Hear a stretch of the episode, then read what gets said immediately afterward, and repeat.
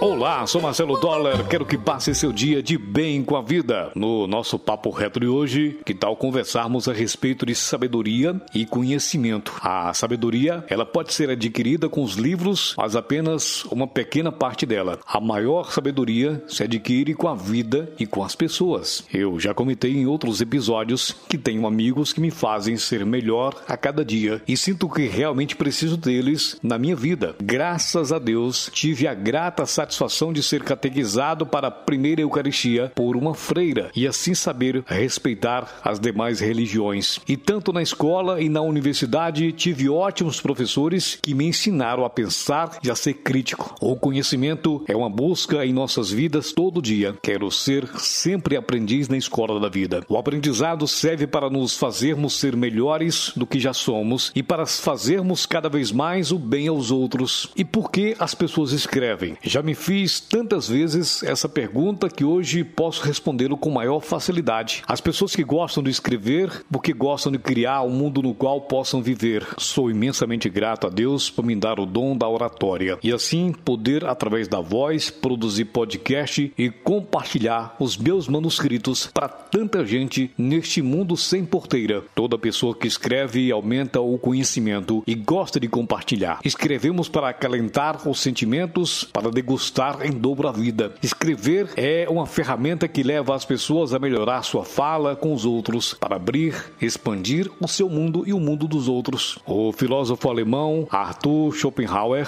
que viveu entre 1788 e 1860, ele escreveu vários livros e um deles A Arte de Escrever. E ele faz a seguinte crítica, abre aspas, falta verdadeiro interesse de alguns professores, como também dos alunos, na busca e no aperfeiçoamento aperfeiçoamento do conhecimento. Fecha aspas. Segundo Schopenhauer, existem professores que ensinam para ganhar dinheiro e não se esforçam pela sabedoria dos seus alunos, mas pelo crédito que ganham dando a impressão de possuí-la. E os alunos não aprendem para ganhar o conhecimento e se instruir, mas para poder tagarelar e para ganhar áreas de importantes e se tornarem autossuficientes sem um pingo de humildade para aprender mais e ser mais. Uma coisa é certa: os gênios, os grandes pensadores da humanidade, são aqueles que se detiveram em aprender diretamente no livro do mundo, no sentido que é inútil para os grandes pensamentos a mera leitura de livros, que caracteriza o filósofo livresco, sem uma verdadeira reflexão sobre as questões da vida, que caracteriza o filósofo verdadeiro. Ultimamente tenho visto nas redes sociais o termo Botafogo no parquinho, uma linguagem que nasceu de dentro de um reality show da TV.